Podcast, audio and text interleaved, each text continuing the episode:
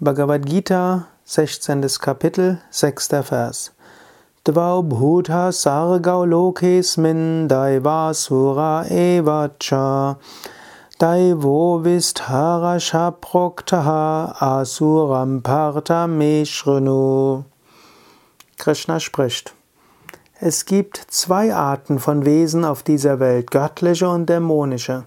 Die göttlichen wurden ausführlich beschrieben. Höre, o Arjuna, jetzt von mir über die dämonischen. Hier scheint Krishna diesem Dualismus zu folgen, den er eigentlich in den vorigen Kapiteln ja, dort nicht beschrieben hat. Er beschreibt von göttlichen Wesen und dämonischen Wesen. Letztlich aber haben wir alle göttliche und dämonische Eigenschaften in uns.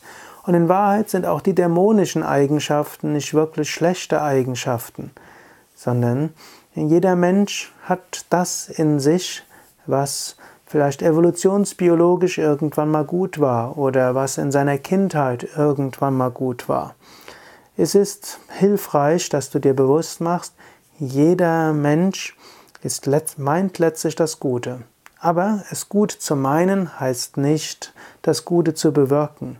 Und es ist schon auch hilfreich, dass du unterscheidest zwischen den Daivi-Eigenschaften und den Asura-Eigenschaften und dass du dann die lichtvollen Eigenschaften in dir kultivierst und dich von den Asura-Eigenschaften dort löst.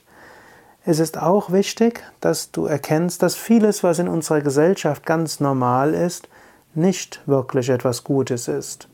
Man kann zwar sagen, heutzutage ist vieles besser als vor vielen Jahrzehnten. Wir brauchen bloß an den Zweiten Weltkrieg, die Nazizeit, den Ersten Weltkrieg und so weiter zu denken, an die Kolonialzeiten.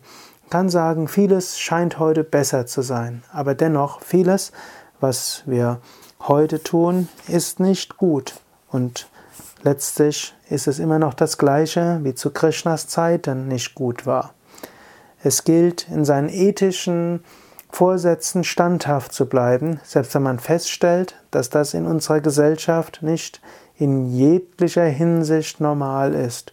Es gilt, hohe ethischen Standards aufrechtzuerhalten, selbst wenn andere in der Umgebung dieser noch nicht folgen.